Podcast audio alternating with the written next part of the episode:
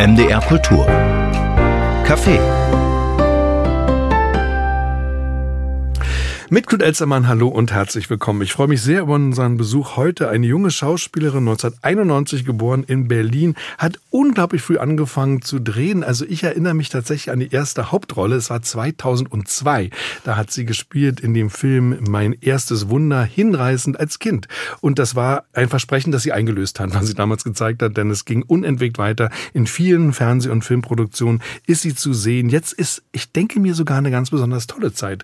Mit, all dem dem, was schon passiert ist, passiert jetzt gerade richtig viel. Es gibt einen Kafka-Film, der im März ins Kino kommt, Die Herrlichkeit des Lebens. Da spielt sie die letzte Geliebte von Kafka, eine ganz tolle, kraftvolle Figur. Und wir sehen sie, wenn Sie wollen, schon heute in der ZDF-Mediathek. Ausstrahlung ist dann ein bisschen später. Sie sagt, er sagt von Ferdinand von Schirach, ein bewegendes Gerichtsdrama. Aber es gibt noch viele andere Dinge zu bereden und ich freue mich sehr, dass sie Zeit für uns heute hat. Henriette Confurius, willkommen, hallo. Hallo, lieber Knut, vielen Dank. Und wir kennen uns ja auch schon wirklich eine ganze Weile. Also Wir ich, kennen uns schon eine Weile, ja. Also es fing ja immer so früh an bei dir. Und dann frage ich mich immer, wenn man so viel gemacht hat, also diese Filmografie, äh, Kannst du das überhaupt noch überschauen? Es sind ja manchmal auch kleine Rollen im Polizeiruf, im Tatort. Äh, du tauchst da mal auf und machst da mal, manchmal auch Hauptrollen. Aber es sind auch viele kleine Dinge, die dir offenbar Spaß gemacht haben, aber die dann vielleicht so in der Versenkung deiner Erinnerung verschwunden sind? Komplett. Also ich kann mich erinnern, dass ich mal was gesehen habe und ich dachte, okay, die sieht mir ähnlich und dann habe ich nachgeguckt und dann war ich das.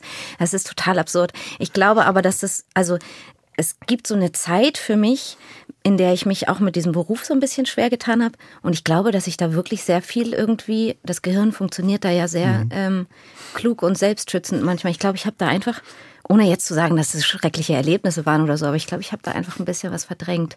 Und dann ist natürlich so, du sagst, äh, äh, mein erstes Wunder, da war ich elf. Ja. Ich weiß schon, ich erinnere mich schon, dass ich das gemacht habe, aber da ist schon auch sehr viel einfach so ich, wenn ich diesen Film sehe, dann frage ich mich, wie, wo, woher wusste ich, was ich da spielen soll?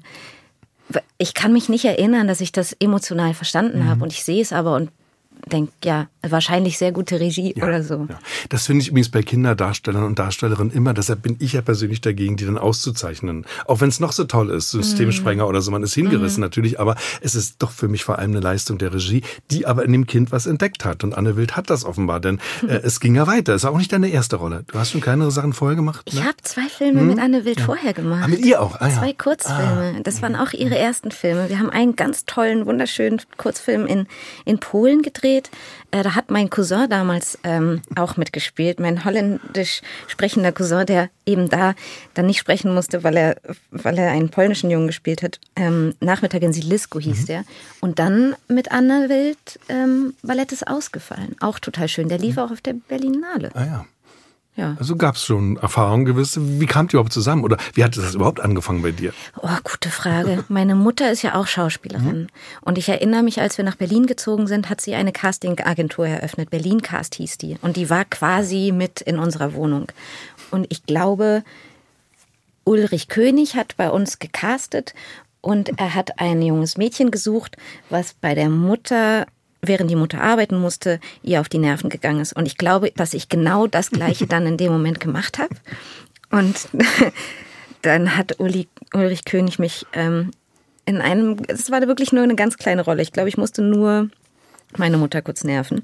Und daraufhin hat er mich aber ähm, genau in seinem nächsten Film als Hauptrolle besetzt. Und das mhm. war, glaube ich, eigentlich mein erster Film. Und der hieß mit Günther Fitzmann damals ähm, die Meute der Erben. Die Meute der Erben, genau. genau. Davor waren noch Frauen, die Prosecco trinken. Genau, das war, das war da, wo Jahr? ich die, die, der hm. Mutter auf die genau. Nerven gegangen bin. Und da bin ich, glaube ich, wirklich, also ich weiß es nicht mehr, aber ich glaube, das ist wirklich so ein fünf, fünf Sekunden Auftritt gewesen. Ja. So. Also mein erstes Wunder, die Dole, ist ein hinreißendes Mädchen, befreundet ja. sich mit einem sehr viel älteren Mann. Das gab übrigens damals durchaus Diskussionen über diese Geschichte. Die war äh, auch durchaus heikel, ein bisschen fand ich, äh, mit dieser Konstellation. Aber was mich wirklich beeindruckt hat, war diese ungeheure Kraft und Energie von diesem Kind. Und wenn man jetzt davon ausgeht, dass Kinder vielleicht gar nicht so wahnsinnig viel spielen, sondern viel von sich selber da mitnehmen, kann man sich vorstellen, war das schon so eine Art Selbstporträt, ein frühes Selbstporträt von dir? Oh, wow. Ja, vielleicht. Also ich glaube, dass Anne auch tatsächlich sehr viel ähm, daran interessiert war, ähm, mich laufen zu lassen. Mhm. Oder ich kann mich so erinnern, dass da auch ganz viele Bilder, glaube ich, im Film gelandet sind, wo ich einfach bin, auch so unter Wasser schwimmen oder schaukeln, springen. Dole hatte ja auch so eine Wut mhm. und das hat sie so in, als Kraft irgendwie rausgetragen. Ich weiß nicht, ob das, ob das auch meine Wut war. Ich hoffe nicht. Aber war dann schon klar, für dich mit elf ist schwierig zu sagen, vielleicht, äh, ja, das wird mein Beruf sein. Ich werde eine der meistbeschäftigten deutschen Schauspielerinnen sein? Ich kann mich nicht erinnern, ob ich damals mich überhaupt mit dem Gedanken beschäftigt habe, ob das mein Beruf wird. Ich weiß, dass ich mich wahnsinnig schwer getan habe, das während der Schulzeit zu machen. Ich habe mich nicht mit dem, mit dem Spielen nicht so sehr schwer getan wie mit der Schule. Ich glaube, es hat einfach nicht so gut zusammengepasst. Und dann kann ich mich erinnern, dass ich eigentlich ganz oft eher das Bedürfnis hatte, mich nochmal gegen diesen Beruf zu entscheiden, weil ich mich eben nie für ihn entschieden habe, sondern weil das einfach irgendwie so selbstverständlich mhm. war. Und weil ich auch irgendwie so gemerkt habe, ich war schon immer total überfordert mit Drehbuchlesen. Ich mhm. lese ein Drehbuch und ich kann dir nicht sagen, ob ich es gut finde oder nicht. Manchmal schon und es wird auch besser, aber ich brauche dann so einen Namen dazu. Ich muss dann gucken, was hat der noch gemacht, wer macht da noch mit, damit ich so ein mhm. bisschen das Gefühl bekomme für. Und ich glaube, dass ich dann auch einfach eine Zeit lang wirklich so viel gedreht habe, weil ich überhaupt nicht entscheiden konnte, ja oder nein. Und dann habe ich irgendwie das Gefühl gehabt, nee, ich will, ich will das nicht mehr machen. Und ich habe das aber nie geschafft. Ich musste, bräuchte, brauchte dann immer so klare Brüche. Ich bin dann ein Jahr nach Irland gegangen, mhm. so per und habe gesagt, ich arbeite in dem Jahr nicht, so in der Hoffnung, dass das dann vielleicht sowieso so ein bisschen weggeht, wenn man so ein Jahr weg mhm. ist. Vielleicht erinnert sich dann keiner nicht oder so. Aber so richtig weggekommen bin ich von dem Beruf nicht. Und es ist ja auch ein wahnsinnig toller Beruf. Aber so richtig entschieden habe ich mich, glaube ich, so in den letzten fünf Jahren vielleicht ich gesagt habe, ja, das, das ist schon ja. gut, das mache ich. Du bist so reingewachsen, wie das ganz oft ist bei Leuten, die so früh anfangen. Mhm. Judy Delpy zum Beispiel, die du auch kennst. Natürlich, mit der hast du auch gearbeitet. Mhm. Äh, in diesem sehr gruseligen Film Die Gräfin. Ja. Äh, da hat sie Regie geführt auch, nicht? Also genau. Also sie ist ja Schauspielerin und Regisseurin. Die durfte ich auch mal sprechen und da mhm. hat sie das auch gesagt, dass sie ähm, so eine richtige Entscheidung gar nicht gefällt hat. Äh, sie ist da so reingewachsen. Irgendwann war sie eben Schauspielerin. Gibt dem Ganzen vielleicht auch so eine Leichtigkeit und Natürlichkeit. Also es klingt auf jeden Fall schön, mhm. so dass man das einfach ist ja auch total schön, wenn man so Dinge von Kind auf äh, mitgenommen hat, dann hat man ja auch einen wahnsinnigen Erfahrungswert. Ich bin jetzt 33 und ich mhm. manchmal denke ich so, ich mache diesen Beruf so absurd lange, das ist verrückt.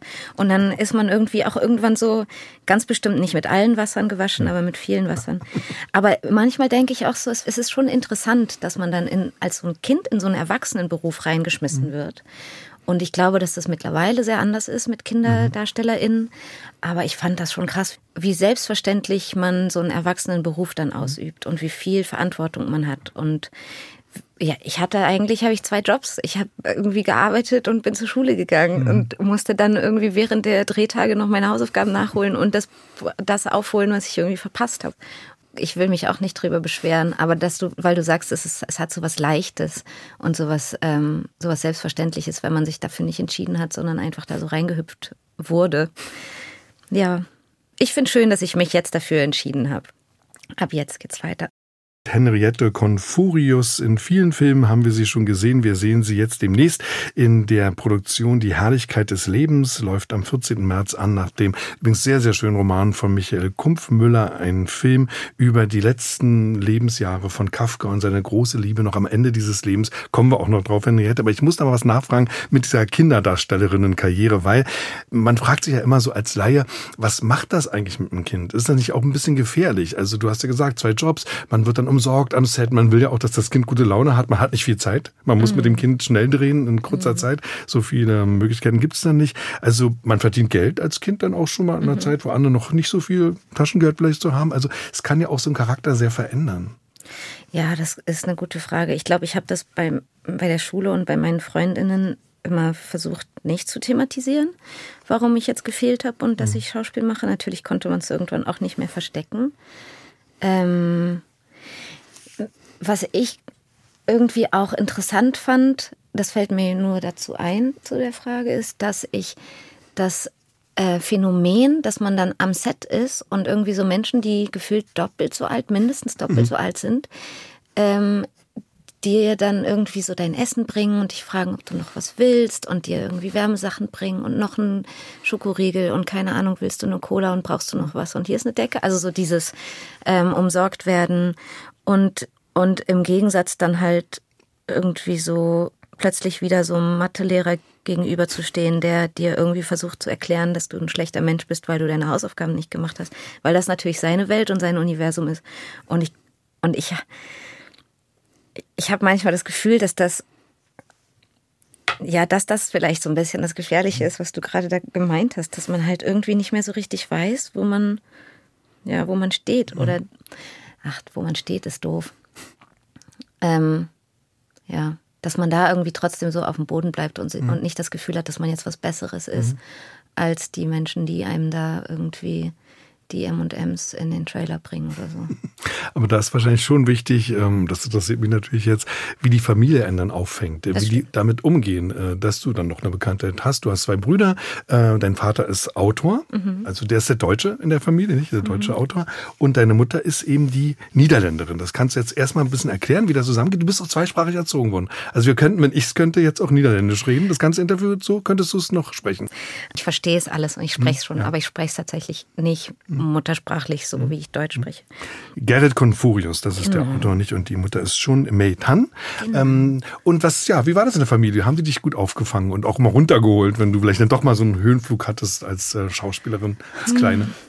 Also mein Vater und meine Mutter haben sich ja getrennt, als meine äh, Schauspielkarriere ah, anfing. Ja. Und dann war mein Vater, glaube ich, Boah, das ist, fällt aber auch so ein bisschen in die Zeit, wo ich viel, wo ich mich an viel nicht erinnern kann. Also mein Vater hat wir haben dann alle in Berlin gelebt und ich glaube, es gab auch eine Zeit, wo wir so drei Tage beim Vater, vier Tage bei der Mutter und so. Aber ich kann mich irgendwie nicht so richtig dran erinnern ähm, an das Verhältnis zu meinem Vater. Mein Vater hat eigentlich auch einen holländischen Pass. Mhm. Mein Großvater war auch Holländer schon, musste nicht. Väterlicherseits. Genau. Mhm. Deswegen haben wir mhm. auch alle den holländischen Pass. Wenn ich jetzt Deutsche werden würde, wäre ich die einzig Deutsche in meiner Familie. Du hast immer noch ein ja. ich sag mal Niederländisch, so Niederländisch. politisch sehr korrekt. Ja. Und Holländisch. Und wie fühlst du dich? Also ich meine, es ist ein wunderbares Land mit wunderbaren Menschen, wie wir alle wissen. Also du stehst dann äh, in beiden beiden in beiden Kulturen, Sprachen. Gar nicht, überhaupt nicht. Nee? Mein Großvater ist ja Chinese und ja. auch da habe ich überhaupt keinen Bezug. Ich habe auch meine Mutter mal gefragt, ob sie einen Bezug hat zu der Herkunft ihres Vaters. Da hat sie schon nicht so viel Kontakt und ich glaube, ich habe auch nicht den besten Kontakt zu meiner Mutter oder nicht so viel Kontakt zu meiner Mutter. Ich bin in Deutschland geboren. Wir haben irgendwie in den ersten Jahren viel Holländisch gesprochen, aber auch eigentlich nur, bis man dann halt irgendwie in den Kindergarten kam oder mhm. so. Und dann ist es so, so eher ins Deutsche übergegangen. Wir haben früher immer Weihnachten gefeiert in den Niederlanden und da hatte ich dann den Teil meiner Familie. Aber jetzt zum Beispiel, wenn ich meine Cousins treffe oder mhm. so, dann switchen wir total schnell ins Englische. Englische, ja. ja. Mhm. Weil es irgendwie für uns beide dann doch mhm. einfacher mhm. ist. Die können alle auch ein bisschen Deutsch, ich kann ein bisschen Holländisch, aber so, man trifft sich dann irgendwie immer im Englischen, was ein bisschen schade ist. Ähm, aber ja, ich fühle mich nicht ich fühle mich wirklich nicht holländisch. Mhm. Nee. Du bist Schauspielerin, du bist in vielen Welten und Kulturen unterwegs ja. und kannst dich immer wieder verwandeln. Ich finde es so, also auffällig, als ich jetzt mal so geguckt habe, was ich von dir gesehen habe.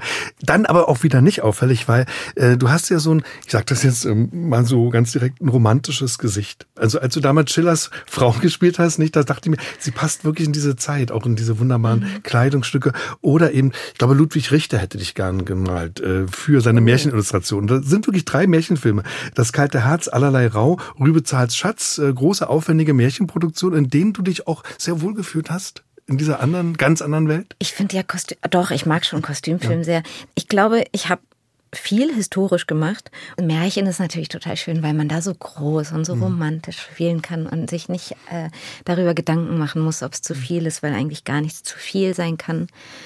Und ansonsten finde ich einfach, dass das Kostüm einem immer schon so viel gibt. Und wenn man dann in so einem Set steht, was schon nicht so alltäglich ist und Klamotten trägt, die Damenmode war ja meistens eher ähm, unbeweglicher mhm. als das, was man heutzutage trägt. Und das macht natürlich dann auch sofort was im Spiel. Und ich mag das eigentlich total gerne.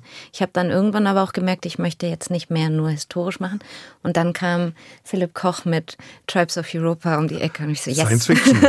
Richtig ein Zukunftsspektakel war das. Genau. Da hast du dich gefreut, immer auch sehr düster, ein düsterer Blick in die Zukunft, aber da hast du dich dann anders wohlgefühlt. Ja. Aber ich fand, ich bleib doch mal bei Schiller. Dominik Grafs Film 2014, eine mhm. sehr schöne Geschichte, im Schiller zwischen zwei Frauen. Ja. Äh, du sagst so recht, klar, das Kostüm ist anders, ähm, man bewegt sich anders, aber du gibst dieser Figur, wie ich finde, oft auch wieder so eine Modernität. Also man hat schon das Gefühl, du vergegenwärtigst dir solche Figuren damit man sie heute sieht. Kommen wir nachher noch bei Kafka, ist es genauso. Ich finde, die mhm. kommt einem ganz, ganz nahe, diese Dora-Diamant.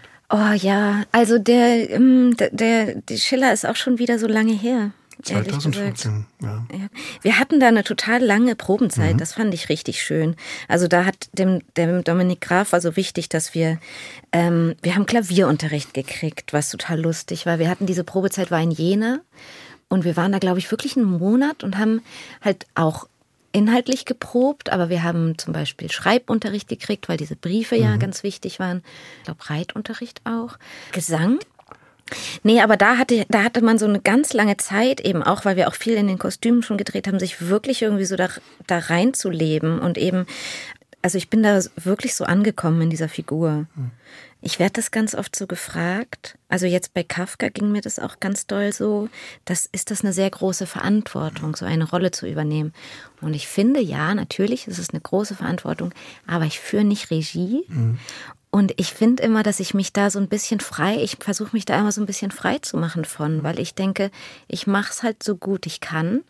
Und ich fühle mich jetzt nicht verpflichtet, irgendwie ganz viele Sachen dazu zu lesen, sondern ich denke eigentlich, alles, was ich brauche für meine Rolle, steht im Drehbuch. Ich glaube, dadurch ist man irgendwie freier dann im Spiel. In dem Film Die geliebten Schwestern, um den Titel auch nochmal zu nennen, Genau. von Dominik Graf und der Kafka-Film, über den reden wir noch, ist Die Herrlichkeit des Lebens. Henriette, und eine Frage muss ich doch noch stellen, nochmal zurückzukehren damit zur Kindheit. Hast du denn manchmal auch das Gefühl, wenn du jetzt zurückschaust, ich meine, du bist jetzt auch immer noch jung, aber dass du vielleicht auch Kindheit versäumt hast? Gibt es einen Augenblick, wo du sagst, ach, hätte ich vielleicht doch ein bisschen mehr gespielt und äh, gelacht und getanzt? Ich habe so viel gespielt. Nein. Ich glaube, dass jeder das so ein bisschen hat, oder? Jeder Mensch, dass man irgendwie so einen Moment hat, wo man so in die Vergangenheit guckt und denkt, ach, das, das hätte schöner sein können oder so. Aber nicht auf den Beruf bezogen, beziehungsweise ein, ein guter Freund von mir hat mir erzählt, dass in Korea unterscheidet man zwischen, also wenn man sich trifft, zwischen Spielen und Arbeiten. Man sagt nicht, man trifft sich, sondern man sagt, man, man geht spielen oder man geht arbeiten. Weil du gerade gesagt hast, viel gespielt. Ich habe ja eigentlich immer gespielt, wenn ich arbeiten gehen musste. Ich habe so den Eindruck, ich weiß nicht, ob das stimmt, aber äh, weil wir jetzt auch über aktuelle Arbeiten reden werden, dass gerade in den letzten Jahren doch immer mehr anspruchsvolle, äh, auch interessante, auch herausforderndere Rollen noch dazugekommen sind. Also ich nehme mal Tannbach, was sicherlich viele gesehen haben, Schicksal eines Dorfes. Ich nehme Tribes of Europe, hast du schon gesagt, also Tribes of Europa, muss man ja sagen, so heißt es wirklich. Ich, ich, ich, völlig verrückter Film, völlig, also crazy. Den habe ich immer noch nicht gesehen. Du hast ihn mal gesehen, ich mochte ihn sehr, aber er ist wirklich sehr merkwürdig. Ja. Oder Schweigen steht der Wald. Mhm. Das ist ein ganz seltsamer, naturverbundener Film, wo du ja fast aufgehst in der Natur, auf eine ganz rätselhafte Weise. Und dann denke ich mir, das sind so Aufgaben, wo du sagst, super, das ist doch nochmal was anderes als eben viele schöne, ja, aber dann letztlich auch konventionelle Fernseharbeiten. Wie war das? Mhm. Bei so einem Film zum Beispiel. Ähm, Schweigen steht der Wald ist ja auch gerade in der äh, Mediathek von Arte, glaube ich. Soll man sich unbedingt noch ansehen, genau. Ganz toller Mhm. Film. Ja, ich auch. Ähm, ach, für mich war Schweigen steht der Wald ein sehr spannender Film und eine sehr spannende Arbeit, weil ich die Sarah Lisa Vollm auch einfach so toll finde. Die Regisseurin, ja. Genau, die Regisseurin und es war ihr Regiedebüt. Und ähm, die hätte mir sonst was als Buch hinlegen können. Es wäre mir völlig egal gewesen, ich hätte alles mitgemacht. Und das war so eine spannende Arbeit, weil ach, es gab so viele Dinge, die ich da machen durfte. Ähm, ich habe im Vorfeld ganz viel gelernt über über Boden und ähm, und eben auch über die Arbeit, die diese Anja Grimm, die ich da gespielt habe, verrichtet. Aber ich habe zum Beispiel, hat mich Sarah Lisa gefragt, was fährt denn deine Rolle für ein Auto? Und dann habe ich gesagt, Audi 100. Und dann hat sie gesagt, okay. Und dann haben die mir ein Audi 100 gesagt.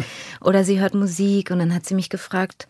Dann haben sie mir eine Playlist zusammengestellt ähm, mir gefragt, ob das okay ist für mich. Also so, so bestimmte Detail, so, so denken in bestimmte Details, wo, wo man selber so gar nicht dran denkt. Ich hatte Schwimmunterricht, ich musste kraulen lernen. Ich konnte nicht kraulen. Ich habe kraulen gelernt. Es war voll Corona. Ähm, und ich hatte sozusagen ein Schwimmbad für mich alleine und einen Schwimmlehrer. Und Sarah Lisa hat mir immer zwei Leute mitgeschickt. Den unseren Praktikanten und die Regieassistentin. Und die waren immer beim Schwimmen dabei und hatten dann auch Schwimmsachen an und rumgeplanscht. Und ich habe dann überhaupt nicht, also ich habe dann so ein bisschen gebraucht, bis ich gemerkt habe, wie wohl ich mich gefühlt habe, dass ich dann nicht alleine mhm. die ganze Zeit und der Schwimmlehrer war total nett, aber der hat halt trotzdem irgendwie Unterwasseraufnahmen von mir gemacht, um zu sehen, wie das mhm. Kraulen aussieht und so und dass da einfach jemand dabei ist und das sind so Details, wo so Sarah Lisa einfach irgendwie weiterdenkt und auch so eine andere Fürsorge habe mhm. ich da gespürt, ähm, die glaube ich Sarah Lisa einfach irgendwie so so in sich trägt, dass sie natürlich ist dieser Film ihr wahnsinnig wichtig gewesen, aber ich hatte trotzdem das Gefühl, dass sehr viele andere Dinge mindestens genauso wichtig mhm. sind. Und dann bekommt man plötzlich die Aufgabe, du, wir schießen heute Morgen Schwein. Der Dreh war komplett vegan. Mhm. Es musste ein Wildschwein ausgenommen werden und das wurde morgens von dem Jäger dessen Wildkammer wir auch benutzt haben, geschossen. Und es war klar, es muss innerhalb von drei Stunden ausgenommen werden, weil wir wollen dieses Fleisch verwenden. Und ich habe noch nie ein Schwein ausgenommen. Das Einzige, was ich dazu ja, an Vorbereitung schon. hatte, waren YouTube-Videos. Und es steht dann halt das Messer und dann sagen die, dass du auf keinen Fall zu stark reinpiekst. Und ich sehr gut, woher weiß ich jetzt, wie scharf dieses Messer ist? Ein Versuch und es ist auch alles gut gegangen. Aber also, ich glaube, das war so ein bisschen so das, was das, was ich so mitnehme aus, diesem, aus dieser Arbeit, dass es halt, dass ich nie das Gefühl hatte, dass ich was falsch machen kann. Ich habe mich nicht unter Druck gesetzt gefühlt und es war einfach nur total schön, ähm, so viel Verantwortung haben zu dürfen trotzdem und dass mir so viel zugetraut wird und dass ich einfach machen durfte. Schweigend steht der Wald in der Arte-Mediathek, kann man sich den Film ansehen. Das ist eine Art Naturthriller auch. Wir werden auch wirklich jetzt nicht zu viel verraten, nur auch da gibt es ja Märchenmotiv. Also auch der Wald ist ja so eine Art Märchenwald, in dem alles plötzlich möglich wird, aber du bist wirklich auch nochmal ganz anders als in vielen anderen Produktionen. Und ich dachte mir, wie wichtig das ist für eine Schauspielerin, auch für einen Schauspieler natürlich, gesehen zu werden. Mhm. Dass jemand da was sieht in dir und sagt, die kann das, die macht das und dich da besetzt. Und da bist du wahrscheinlich deshalb dann auch sehr dankbar, sowohl ihr als auch zum Beispiel Matti Geschonek, der dich hier immer als Anwältin besetzt hat in dem Schirach-Film. Ja, irre. Ich habe tatsächlich nicht viel Erfahrung mit Textlernen. Oder ich werde das ganz oft gefragt, wie lernst du Text? Und ich habe ein extremes Kurzzeitgedächtnis, mhm. was Text angeht. Wenn ich den Text abends lerne, dann kann ich ihn am nächsten Tag nicht mehr. Ich lerne ihn kurz vorher und dann kann ich ihn auch gut. Das ist mir wichtig. Dieses Plädoyer, ich weiß nicht, glaube ich, acht Seiten Text oder so. Da habe ich wirklich anfangen müssen zu lernen. Und das war das erste Mal in meinem Leben die Erfahrung, dass ich gedacht habe, ich weiß gar nicht, ob ich das kann. Und ich muss mal gucken. Das höchste Maß an auswendig lernen war halt in der Schule irgendwie Herr von Ribbeck im Havelland. Auch schon eine ganz schön lange Strecke, ja. ähm, aber das war eine interessante Erfahrung für mich. Und da habe ich wirklich auch gedacht, das war schon auch irgendwie mutig von Matti, mir das einfach so zuzutrauen. Sie sagt, er sagt, also es ist eine Art Event-Movie, kann man sagen, von Chirac. Jetzt nicht Teil einer Serie, was wir öfter jetzt auch hatten, sondern eher sowas wie damals bei Terror. Also, dass man ein Ereignis hat, ein Film, der also uns auffühlt, beschäftigt, der also jetzt schon in der Mediathek zu sehen ist im ZDF. Am 26. Februar wird er dann ausgestrahlt. Sie sagt, er sagt, Drehbuch Ferdinand von Chirac. Ich denke mir, da wird wieder viel eingeflossen sein von seiner eigenen juristischen Praxis, also durchaus keine reine Erfindung, was da passiert. Aber erstmal, es ist ein klassisches Gerichtsdrama und da gibt's ja ganz tolle Beispiele. Das ist ein eigenes Genre, was was ich persönlich übrigens sehr liebe. Es ist so dialektisch, es ist so, so ehrlich. Man spricht sich aus, jeder hat irgendwie ein bisschen recht, jeder erzählt was und am Schluss fragt man sich natürlich, wer sagt die Wahrheit. Hier ist es auch ein sehr schwieriger Fall, finde ich. Mit tollen Schauspielern und Schauspielerinnen besetzt. Wollen wir dir mal kurz skizzieren, worum es geht? Denn ich finde, es ist auch eine sehr, sehr schwierige Geschichte. Also ich würde mich da nicht festlegen wollen, übrigens am Schluss, um sich zu entscheiden. Du bist die Anwältin, du hast eine Meinung dazu. Also es geht um eine. Ich will noch mal probieren. Oder kannst du es gut skizzieren? Na, ich würde sagen, diese Frau ist, wie gesagt, eine Kollegin, also offenbar eine sehr, sehr bekannte Fernsehmoderatorin. Die hat so eine politische Talkshow, das ist mhm. da, glaube ich, ganz wichtig. Äh, und da muss sie auch sehr souverän sein. Das ist völlig klar. Sie braucht da absolute Autonomie und sie wird Opfer einer Vergewaltigung. Also das ist ja zumindest der mutmaßlich wurdest Opfer du immer wieder, immer wieder sagst Natürlich. du ja als Anwältin mutmaßlich. Aber das ist ja das, mhm. das ist, glaube ich, irgendwie so einer der wichtigsten Teile, mhm. ähm, dass, dass man es wirklich nicht weiß und dass es, dass es einem auch nicht es, es wird, man wird auch nicht in eine, in eine ähm, bestimmte Richtung gestellt, ja. sondern es ist wirklich so, man wird damit konfrontiert, dass man es nicht weiß und dass man sich, sie sagt, sie wurde vergewaltigt von einem Mann, mit dem sie vier Jahre lang mhm. eine Affäre hatte, diese Affäre beendet hat, dann treffen sie sich wieder und sie sagt, dass es zu nicht einvernehmlichem Geschlechtsverkehr kam. Und daraufhin zeigt sie ihn an und wir spielen sozusagen diese zwei Gerichts Tage, in denen dieser Fall verhandelt wird. Verhandelt ne? wird, genau. genau. Also Ina Weiße spielt Ina diese Weiße Frau spielt großartig. Frau. Dann äh, haben wir Matti Geschonik, ist der Regisseur. Wir haben Godhard Giese, das ist der Beschuldigte, ja. dein Mandant. Mhm. Matthias Brandt, also man merkt wirklich, dass das Beste vom Besten, ist wiederum der Anwalt des mutmaßlichen Opfers. Mhm. Spielt das auch herrlich, finde ich, also auch mit so einem gewissen Zynismus. Man kennt sich auch. Du warst mal bei ihm Referendarin. Genau, ich, ich habe mein hm? Referendariat bei ihm gemacht. Man kennt sich und man ist es ein kleiner persönlicher Machtkampf mhm. auch, genau. Ja, ja. Und ich fand es wirklich eine tolle Figur, die du da spielst, auch wie du es spielst. Äh, man merkt die Unsicherheit, aber auch das Selbstbewusstsein. Ich finde, sie lässt sich auch nichts gefallen. Sie will das Ding auch jetzt durchziehen und offenbar hat es dir auch Riesenspaß gemacht, dieser Frau ja Profil zu geben, Kraft, aber eben auch diese Verletzlichkeit. Wie war ja. das? Äh, ich weiß, Matti hat mir, glaube ich, so vier oder fünf Wörter mitgegeben für diese Rolle. Und das war irgendwie so, ich, ähm, jetzt kriege ich die Wörter wahrscheinlich nicht mehr zusammen. Er hat gesagt, ruhig, ähm, freundlich und ja, sie sagt die Wahrheit. Und es war irgendwie so alles, was ich brauchte, glaube ich, für diese mhm. Rolle. Sie als Anwältin ist nicht daran interessiert, die Wahrheit rauszufinden. Mhm. Und ich glaube, dass sie auch nicht an Gerechtigkeit interessiert ist, sondern sie will diesen Fall gewinnen. Und zwar, wie du gerade gesagt hast, weil sie erstens eine junge Anwältin ist, die sich in der Welt durchsetzt. Es gibt ein ganz tollen, tolles Detail. Zwischen den beiden Gerichtstagen sieht man, wie sie nachts im, in der Anwaltskanzlei arbeiten. Und da ist sie die einzige Frau zwischen, das sind nur mhm. Männer und die erklären mhm. ihr alle, was sie sagen mhm. und reden mhm. und sprechen mit ihr und über. Das ist natürlich auch dann irgendwie so ein ganz kluger ähm, Schritt von Matti, dass er da sozusagen eine junge Frau hinsetzt und dass man irgendwie dann versteht, ah, das ist ein, auch ein taktischer äh, Schachzug von dieser Anwaltskanzlei, da eine junge Frau hinzusetzen, die einen mutmaßlichen Vergewaltiger verteidigen soll. Genau, diese Rolle brauchte für mich keine, keine Persönlichkeit, sondern es ging nur ums, ums Gewinnen in diesem, in diesem Gerichts. Aber es ist die große Frage, die sich, glaube ich, jeder stellt, der den Film sieht, die man sich immer stellt, wenn man über Anwälte, also jetzt Rechtsanwälte nachdenkt, äh, ob die jetzt überzeugt sein müssen von der Unschuld oder nicht. Äh, es ist ja völlig offen. Das lassen wir auch offen, war er es oder war er es nicht. War es mhm. vielleicht auch jetzt ein Rachegedanke der Frau oder hat das wirklich so stattgefunden? Ähm, wie denkst du selber darüber? Also hast du darüber nachgedacht, ob es war oder nicht? Für die Figur hast du es gerade beschrieben. Dir ist das im Prinzip egal, wenn man so sagen kann. Mhm. Ja, Aber wie ist es bei dir? Es hat sich bei mir ständig geändert. Auch während des Drehs, wir haben ja komplett chronologisch gedreht gedreht. Mhm. Den Luxus hatten wir, weil wir halt je, wir hatten zwei Gerichtstage und wir mhm. waren jeden Tag am gleichen Ort und konnten komplett chronologisch drehen, was auch eine sehr interessante Erfahrung für mich war. Wir hatten mehr oder weniger Live-Publikum, also sozusagen die, die in der Gerichtsverhandlung als Publikum da waren, die kannten die Geschichte, aber sie wussten auch nicht, was passiert. Und die Beisitzenden RichterInnen und Chefen, die wussten auch nicht, Aha. was passiert. Und das war total interessant, weil ich mit der einen Chefin halt eigentlich so jeden Tag gesprochen habe und sie hatte immer eine andere Meinung. Sie war immer so, er war's. Nein, er war's nicht. Also es hat sich immer so geändert bei ihr. Und mir ging das auch so. Als ich das Buch gelesen habe, war ich ganz fest davon überzeugt, dass er schuldig ist.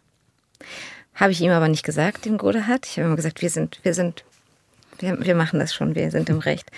Und dann hat sich das bei mir tatsächlich auch sehr geändert. Und ich glaube, dass es eben auch gerade, wenn man so chronologisch dreht und wirklich alles mitbekommt, was passiert und nicht springen muss, ist es dann schon auch sehr interessant, weil Ina sie sitzt dann da und redet den ganzen Tag und erzählt, was ihr passiert ist. Und natürlich glaube ich ihr das, weil sie es wahnsinnig gut spielt und weil sie, weil sie da sitzt und einfach total verletzt ist und, und gebrochen.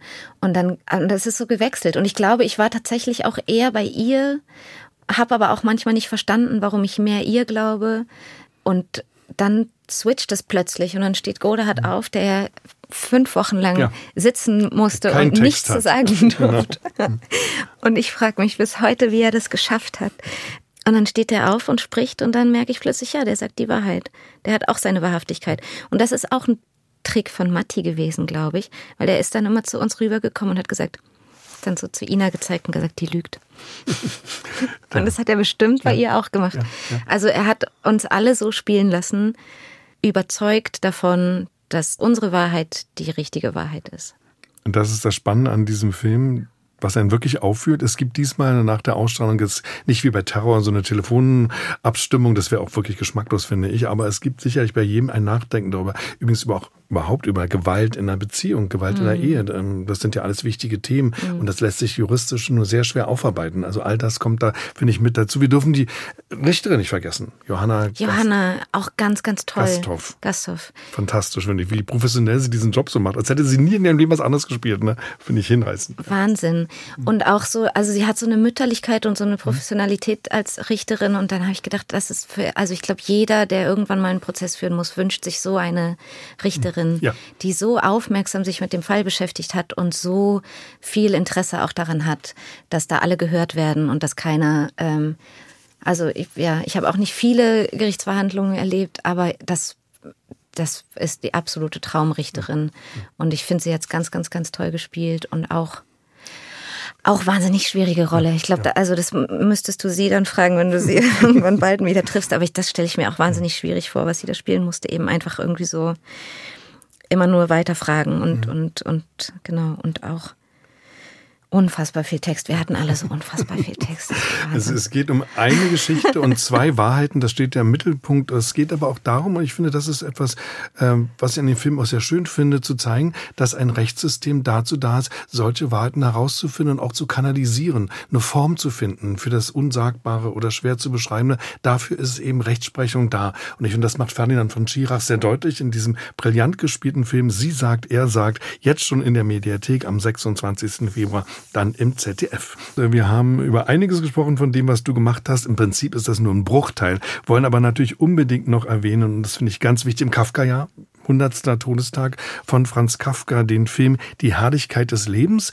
Kafka wird wunderbar gespielt von Sabine Tambrea und was er da macht übrigens erinnert mich sehr daran, was auch im Roman mich so begeistert hat, nämlich Kafka nicht so wie wir ihn immer sehen, natürlich todkrank, aber eben nicht ein Leidender, sondern es war ein Mann, der die Frauen liebte, der wunderbare Liebesgeschichten erlebt hatte, der wunderbare Liebesbriefe geschrieben hat, der das Leben liebte und das ist an diesem Film, finde ich, so berührend. Du spielst seine letzte große Liebe, diese Dora Diamant und ich kann mir vorstellen, auch bei dir gab es vielleicht auch eine neue Sicht oder es ging mir beim Roman schon so, dass ich dachte, was habe ich für ein verquastes Bild von ihm? Äh, ging es dir auch so? Ja, total. Ich hatte von Kafka auch eben so dieses Bild, was man auch, ich weiß, ich habe von meinem Bruder mal eine Postkarte bekommen und das dieses äh, dieses berühmte Bild von ihm mit Hut und es ist alles mhm. so düster und braun.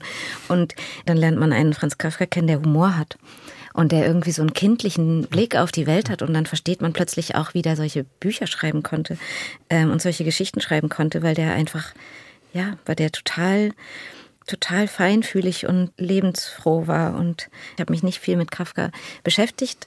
Deswegen kann ich einfach nur sagen, dass ich glaube, mich sozusagen so an diese allgemeine Meinung äh, Kafkas angeschlossen habe, dass der einfach so ein Grieskram war. Ein melancholischer Mensch.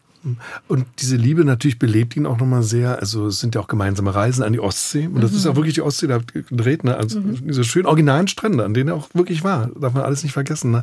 Also es ist auch eine Sommerliebesgeschichte. Und auch, finde ich, das spielt ja auch so schön. Dass man auch merkt, man denkt jetzt nicht daran, was man ja weiß, dass er sterben wird. Und zwar schon sehr bald. Ihr habt euch versucht, äh, glaube ich, auch hier ganz auf die Situation einzulassen. Ja, wie viel Zeit hatten die zusammen? Nicht mal zwei Jahre. Ich glaube, dass man da auch aus dieser Phase des frisch Verliebtseins gar nicht rauskommt. Und das ist der Film natürlich eben auch. Mhm. Also eine Liebesgeschichte zwischen zwei Menschen, die, die frisch verliebt sind. Und wir hatten so drei Phasen mhm. im Film. Es war die Phase an der Ostsee, wo sie sich kennenlernen. Und dann hatten wir den Teil in Berlin, wo sie zusammenleben.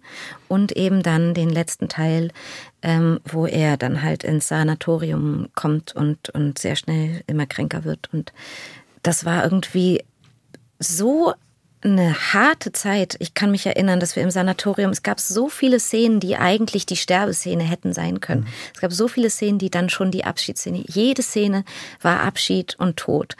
Und da haben wir wirklich so gemerkt, wir müssen das schaffen, dass der Film nicht nur diese Stimmung hat, sondern wir müssen am Anfang dieses Glück erzählen und diese und diese Fröhlichkeit, die die diese zwei mit Sicherheit auch erlebt haben. Und das war dann ja, das war ein großer, großes Ziel in der Arbeit. Die Ostsee-Drehtage mhm. waren sowieso, sind meine absoluten Lieblingsdrehtage und auch meine absoluten Lieblingsszenen. Das war so schön da zu drehen, wo man dann auch plötzlich so Naturgewalten wie das Meer die ganze Zeit da hat mhm. und so Ton und Wind und alles überhaupt nicht und man die ganze Zeit gegen so einen Wind und so eine Kälte und so ein Meer anspielen kann. Und es gibt einem auch so wahnsinnig viel Kraft. Wir haben vorhin mhm. über, darüber gesprochen, was Kostüm einem fürs Spiel geben kann. Aber so mhm. sowas wie das Meer ist auch, das macht einfach wahnsinnig viel mit einem fürs Spiel. Es ist ja auch Henriette so ein Leitmotiv, auch für Dora, denn der Film erzählt ja diese Liebesgeschichte aus ihrer Erinnerung heraus. Das Meer ist immer da und äh, sie denkt an ihn, wenn sie am Meer ist und äh, dann entwickelt sich die Geschichte. Deshalb sagst du völlig zu Recht, das Meer ist so, ja, vielleicht sowas wie eine nächste Spielfigur. Das spielt irgendwie auch mit, finde ich. Äh, Judith Kaufmann, tolle Kamerafrau, hat den Film inszeniert zusammen mit Georg Maas, also mhm. Kamera und Regie. Mhm. Co-Regie hat sie gemacht und die beiden, finde ich, schaffen es auch ein sehr schönes Bild mit die natürlich von Dora Diamant, die vielleicht nicht ganz so bekannt ist, nochmal nochmal zu entwickeln. Wer war diese Frau eigentlich? Sehr politisch offenbar, sehr aktiv, äh, sehr engagiert. Ja, es ist wahnsinnig schön, ein Buch zu lesen, ein historisches Buch zu lesen über Franz Kafka und dann eine Frauenrolle zu haben, die so fein auserzählt ist und so viel selber fühlen darf. Ich fand es wahnsinnig schön, dass sie dieses Element Tanzen hatte. Sie war eigentlich Schauspielerin. Ähm, das gab auch äh, eine Version, wo sie mit den Kindern oft zu Theaterstücke einstudiert hat und dann sind wir davon weggegangen und sind zum Tanz gegangen. Und Tanz ist natürlich wahnsinnig toll, weil sie damit einfach, wann immer sie irgendwie überfordert war mit einer Emotion oder irgendwas rauslassen musste, konnte sie tanzen. Und das hat mir fürs Spiel total viel gegeben. Und das hat mir eben auch die Möglichkeit gegeben, Dora so eine ganz, ganz große Tiefe zu geben, mhm. die, die halt nicht ausgesprochen werden muss. Und wer war Dora Diamant? Ähm, das finde ich eben aber auch so schön. Also sie war ein politischer Mensch, sie hat ihre, sie war Jüdin, sie hat ihre Familie verlassen, sie hat sich von ihrem Vater gelöst, was Kafka ja nie geschafft hat, mhm. ist alleine nach Deutschland auch gegangen. Thema im Film, ganz mhm. wichtig, ja. Mhm. Ähm, hat, ähm, hat nie geheiratet und hat, glaube ich, sehr, sehr viele Entscheidungen treffen müssen, die, für die sie sich immer rechtfertigen musste. Und ich glaube, sie hat sich aber immer für die Freiheit entschieden mhm. und hat ganz klar gespürt in dem Moment, wo wo sie, wo sie nicht mehr wirklich frei ist, muss sie weg, auch wenn das heißt, dass sie, ähm, dass sie Opfer bringen muss. Und aber auch dieser politische Teil oder eben diese, diese Geschichte von ihr, ähm, die werden so, das wird so am Rand erzählt, ja. aber im Mittelpunkt steht einfach diese Liebesgeschichte zwischen zwei Menschen, wo er und ich, das ist mir da muss ich nochmal drauf achten, wenn ich ihn nochmal gucke. Ich weiß gar nicht, wann das erste Mal erwähnt wird, dass das Franz Kafka ist. Mhm.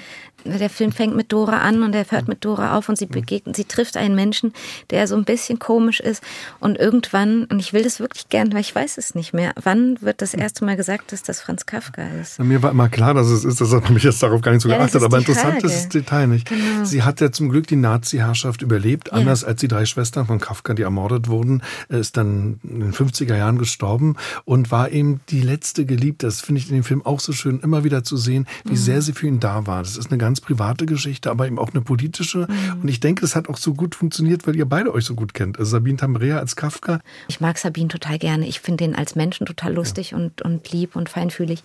Und ich finde aber auch, dass der so im Spiel, der hat so eine so eine emotionale Intelligenz, nenne ich es jetzt mal. Ich, du weißt bestimmt, was ich meine. Absolut. Er ich, schreibt ja auch selbst. Ja, als, er schreibt selber. Mhm. Er macht selber Musik. Er hat ähm, für Dora eine kleine, er hat mich, mir für Dora ein, kleine, ein kleines Thema komponiert, was er mir geschickt hat, was auch irgendwie total schön ist. Er hatte einen, sich einen Duft ausgesucht mhm. für Franz. Also er geht so mhm. in, auf so ganz anderen Ebenen irgendwie so in, in, in, in das Kennenlernen mit einer Rolle. Und ach, ich schätze ihn einfach wahnsinnig sehr. Äh, wahnsinnig sehr. Ich schätze ihn einfach man sehr als, spürt als das Kollegen. Auch. Man ja. spürt das, wie man so schön sagt, Chemie stimmt, was ja nicht unwichtig mhm. ist, finde ich, bei so einer Geschichte. Und ich hoffe, dass äh, viele Menschen, die sich den Film ansehen, vielleicht auch nochmal ein anderes Bild bekommen von Kafka, auch von seiner Liebesfähigkeit, seiner Zärtlichkeit, seiner Zugewandtheit. Und man kann das auch gut verstehen, wenn man Dora sieht, äh, dass sie für ihn Stütze war, Halt war, dass sie ihn auch mit hineingenommen hat in die jüdische Welt, von der er sich manchmal auch entfremdet hatte. All diese Dinge werden auf unauffällige und gar nicht belehrende, didaktische Weise erzählt in dieser Liebesgeschichte. Das hast du immer betont. Und das ist dieser Film auch die Herrlichkeit des Lebens. Ich bedanke mich ganz herzlich. Henriette Confurius war bei uns eine sehr glaubwürdige, finde ich, sehr energiegeladene, sehr besondere Schauspielerin mit einer ganz natürlichen Aura. Und das macht den bereits von so vielen Figuren aus, die du gespielt hast und weiterhin natürlich spielen wirst. Vielen Dank, schön, dass du bei uns warst. Knut, vielen Dank, ist immer sehr schön bei dir. Alle unsere Gespräche finden Sie auf mdrkultur.de und in der ARD Audiothek.